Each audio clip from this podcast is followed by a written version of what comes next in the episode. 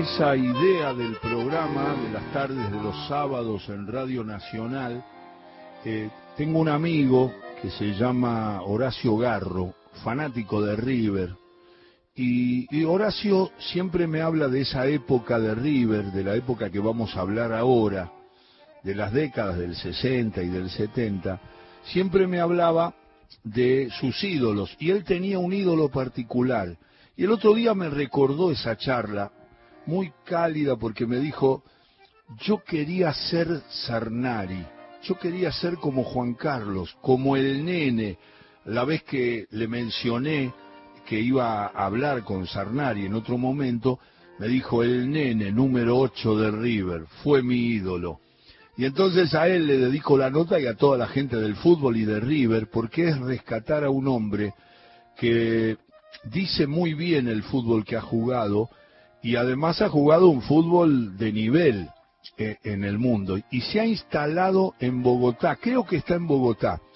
Es una imagen fuerte de River, es Juan Carlos Arnari. Juan Carlos está en, en la capital de Colombia en este momento, ¿cómo le va?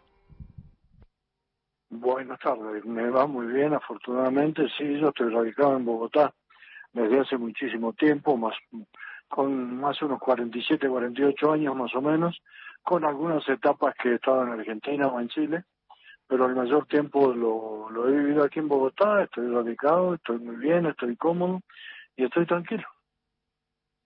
Además, Juan Carlos Arnari, le comento, Juan Carlos, que aquí eh, un, un, diccionario que evoca a los jugadores que integraron muchas veces la selección argentina, pone, eh, eh, es muy valioso, lo hizo Julio Macías, dice, Sarnari Juan Carlos, mediocampista, el nene, era un futbolista con gran capacidad técnica y resistencia, con llegada al área rival y que podía desempeñarse adecuada y eficientemente en cualquiera de los puestos de la mitad del campo y que cuando joven había arrancado como delantero. Después para ser más general, dice que Sarnari jugó en Chile y en Colombia, obviamente, está diciendo Juan Carlos que ahora está radicado en Colombia y hace muchísimos años que lo tiene.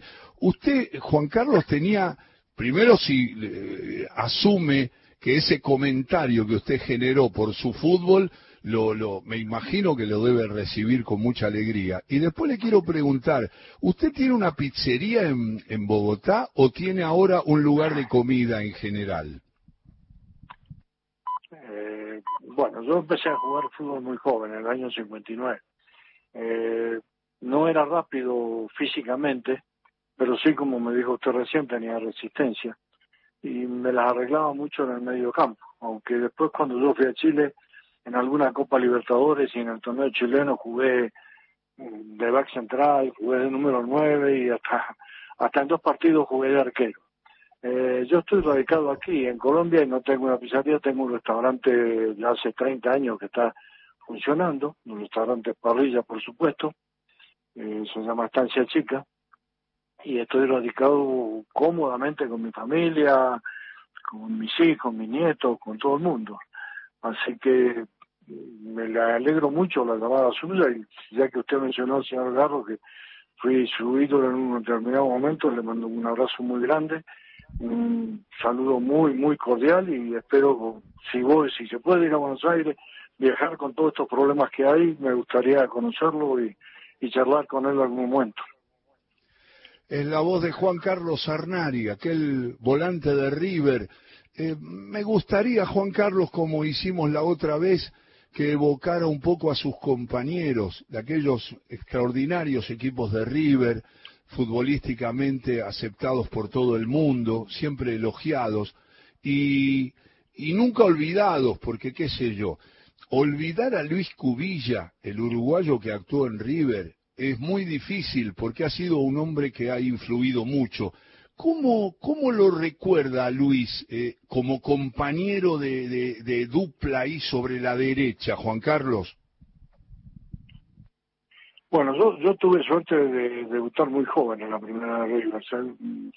mal recuerdo que nos dejó el Mundial de Suecia el 58, que fue la catástrofe para River Plate porque nueve jugadores de la, selección argentina eran de River.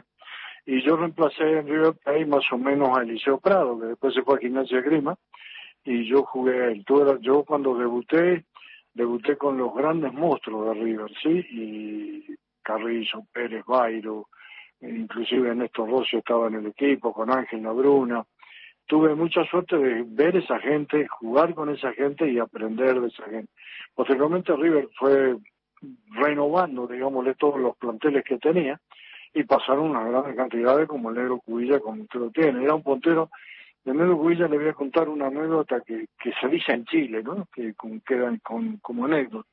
Cuando él llegó a Chile, un equipo que se llamaba Santiago Morning, le dijo al número 9, cuando yo agarro la pelota en la línea, vos te pones en el segundo palo. Y el negro efectivamente se puso él, se, me, las arreglaba muy bien porque tenía una habilidad rara, llegaba y ese, ese número 9 salió ganador del campeonato con todos los centros que le tiró Luis. Luis era un compañero bueno, era un compañero que en la cancha no se rendía, se entregaba siempre, y para mí, que era un poquito más joven que él, me sirvió mucho porque siempre fui a aprender, aprendí al lado de él, ¿no es cierto? En esa época se jugaban las salas derechas, las salas izquierdas, y entonces uno se va aprendiendo a, recorrer la cancha, a ubicarse y a pararse con la gente mayor como la que yo tuve la suerte de jugar. Es la voz de Juan Carlos Arnari, que está charlando en todo con afecto por Radio Nacional. Da placer escucharlo cómo define a los jugadores. Juan Carlos, le tocaron eh, nueve, a ver, centrodelanteros, empiezo a recordarme. La Diana, eh, llegó a jugar con Artime, Daniel Onega, de nueve. ¿Quién es más? El nombre Melosi y dígame. Dígame, eh, entonces los que usted me nombraron, eh, le dije, yo debuté primero en el 59 y después vino Luis, vino Laliana, después llegó Tito, eh, cuántos centros más pasaron por el River Plate. Y sí, tuve la suerte de jugar con todos y con todos nos entendimos bien, jugamos bien, aprendí algunas cosas, eh, los que ellos pretendían, los que ellos querían jugar. Y le digo, esa es la ventaja mía y, de poder jugar, haber jugado con esos grandes jugadores como lo, que usted me está diciendo, Alejandro. Sí, la liana, el cabezazo, ¿no? la coordinación en el salto, Juan Carlos. Cuando, cuando uno habla así con la gente de fútbol, con los amigos y hablamos de cabeceadores, yo siempre digo que el mejor jugador, el mejor cabeceador que yo he visto de todos los futbolistas que vi, y eso que vi, alcancé a jugar en contra y vi a Rubén Sosa de Racing, que le decían el mariscal, si no me equivoco, pero como Juan Carlos Galeana, ninguno. Juan Carlos eh, tenía de por sí una velocidad natural, él corría rápido, era veloz, y a veces los, que, los, demás nos esforzamos mucho en la cara, algún gesto Juan Carlos era, lo hacía naturalmente. Y lo que usted dice, una coordinación para el salto, y una vez que se elevaba, brincaba y le pegaba más fuerte que uno con el pie, a veces con la cabeza. Juan Carlos, inclusive aquí en Colombia, siempre es muy recordado por eso, porque él jugó aquí en Deportivo Cali, creo que jugó en Medellín también, y siempre es muy, muy recordado. Y yo alguna vez me comuniqué con él, cuando fui a Argentina quise verlo, no pude porque estaba en Rosario, yo no, alcancé a pasar por Rosario, pero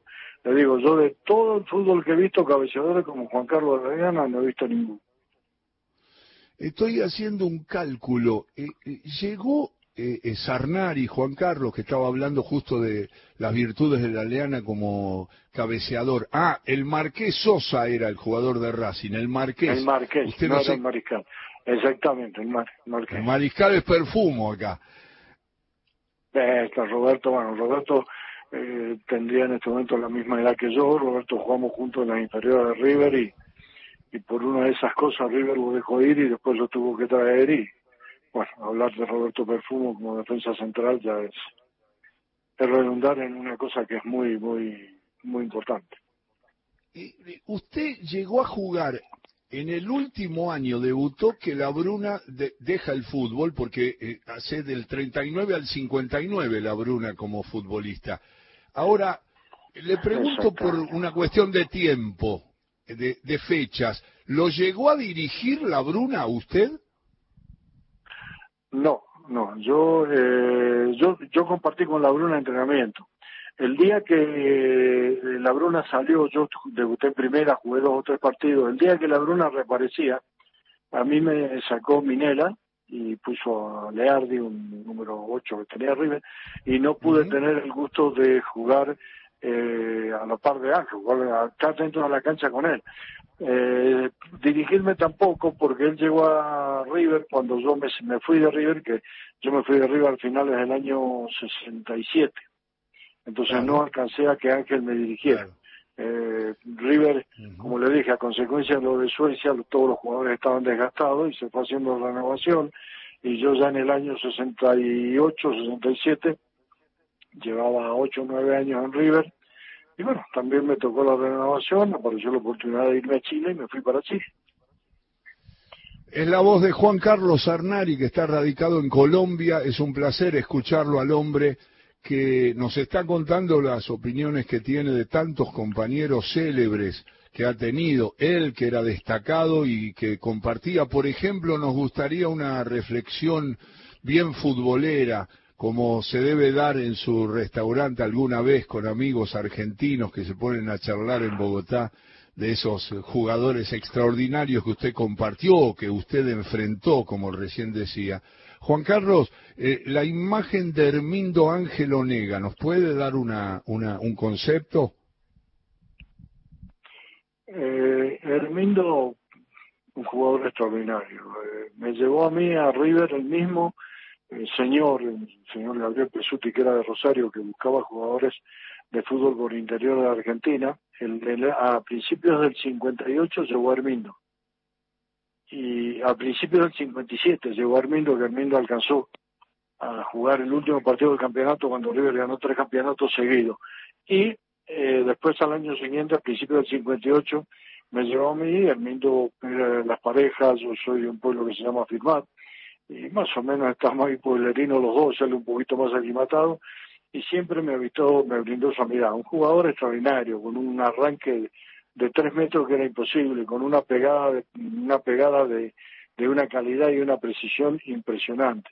Con el mismo nos hicimos grandes amigos y el último año que jugamos fútbol, a mí me tocó el primer año debutar con él y el último año jugamos fútbol jugamos juntos en Deportes La Serena que estaba en el ascenso. Yo volví a Chile, me contrataron en Chile en Deportes La Serena y ahí compartimos nuevamente con el Mindo una gran amistad, una gran persona y jugadores eh, eh, en ese puesto River tuvo grandes jugadores, tuvo Sibori, eh, tuvo Armindo, tuvo a Leto Alonso, Ángel, la Bruna primero, y le digo que Armindo estaba ahí peleándole la, el puesto, el primer puesto a cualquiera de ellos. En el año 66, cuando fuimos a Inglaterra, Hermindo, todo el mundo jugamos contra España, y en España jugaba Luis Suárez, que venía del Inter de Milán. Todo el mundo fue al estadio a ver a Luis Suárez, y Hermindo dio una exhibición de fútbol en ese partido excepcional, excepcional. Y Argentina le ganó 2 a 1 a España, creo que con un gol, un gol de Artime, sí, y otro gol de, de Hermindo, si no me equivoco.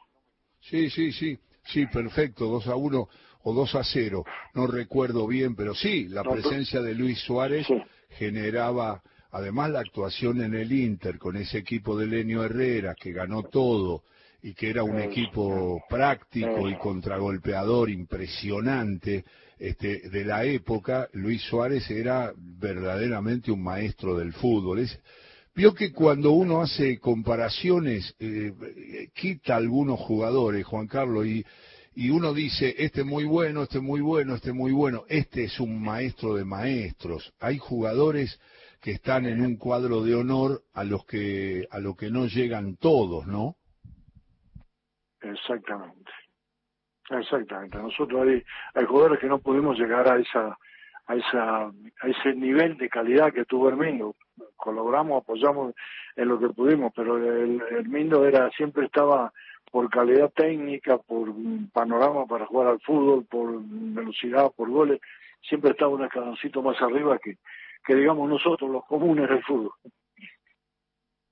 Nosotros le preguntamos, estoy charlando con Juan Carlos Arnari, Juan Carlos, nosotros le preguntamos a, todos, los futboleros, a los exfutbolistas, a los entrenadores, a, la gente de fútbol, hasta a los periodistas, a los colegas, eh, siempre hacemos una pregunta, a ver si usted la puede responder o, nos transmite su, opinión, su concepto, lo sabemos en ese sentido muy naturalmente sincero. Eh, de todo lo que vio, de todo lo que recibió de fútbol, de todo lo que enfrentó, de todo lo que compartió, y después cuando abandona el fútbol, de todo lo que siguió viendo y, hasta hoy, digamos, ¿usted vio algún jugador que esté por encima de Maradona? Para mí, desde mi punto de vista, admitiendo que Maradona hizo cosas excepcionales dentro de una cancha de fútbol, no ve ahora, a lo mejor en el momento no los veo, pero ahora ve las películas y son cosas excepcionales, yo me quedo con Pelé. Con Pelé es contemporáneo, tuve la suerte de jugar muchas veces, River jugaba contra el Santo un par de veces al año, yo me quedo por lo que le vi al negro Pelé, me quedo con Pelé. Adentro de la cancha, afuera de la cancha, esa, esa es mi opinión. Respeto mucho a Diego, pero para mí me quedo con Pelé. Es la palabra de Juan Carlos Arnari. Juan Carlos, y de la, los enfrentamientos con Boca en su época, ¿cómo le fue y qué espíritu tenía de análisis de los rivales? ¿Tenía algún jugador de Boca que especialmente le parecía muy valioso? ¿Cuál era su opinión? ¿O era un jugador o una persona en esos momentos que se enfrentaba mucho al tema de, no, son rivales, son enemigos?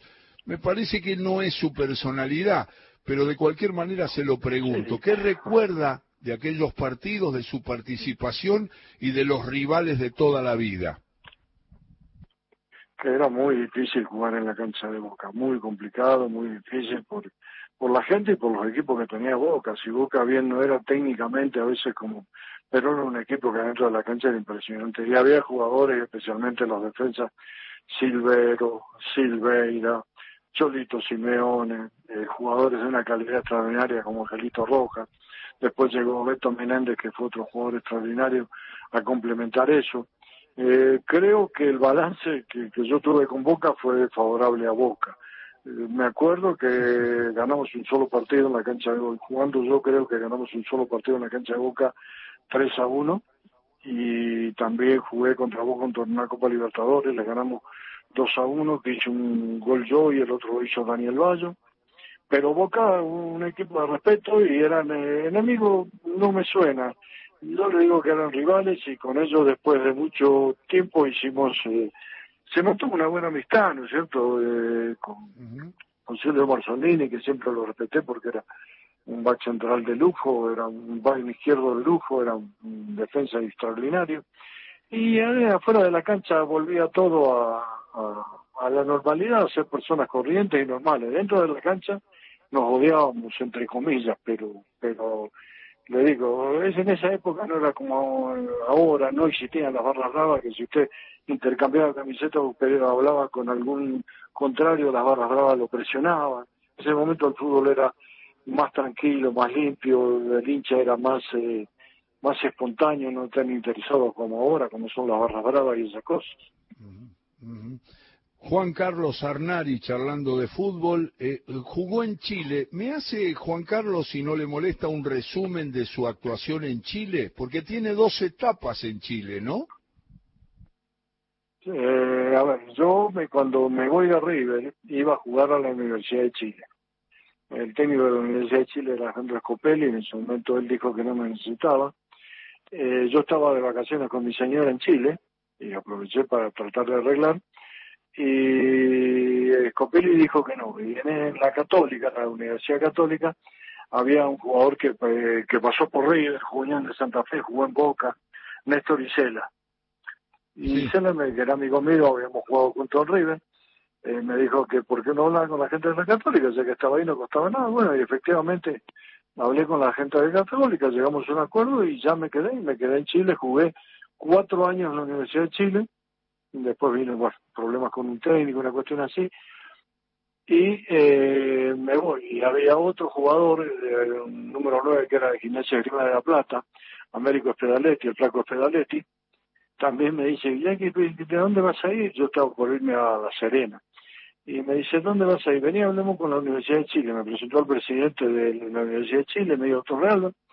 Eh, arreglé contrato y me quedé jugando en la Universidad de Chile, donde jugué dos años y después por los por los problemas de, Chile, problemas políticos, económicos, el chileno muy de no, apareció un técnico chileno que venía a Colombia, conversamos, le dije que yo me venía y me vine y estoy aquí estoy en, Colombia. Y cuénteme futbolísticamente cómo le fue en Colombia, Cernari. En Colombia me fui bien, porque en una carrera de 20 años de fútbol, de fútbol profesional, al fin me pude dar el gusto de salir campeón con Independiente de Santa Fe. Llegué primero a Independiente Medellín de Medellín.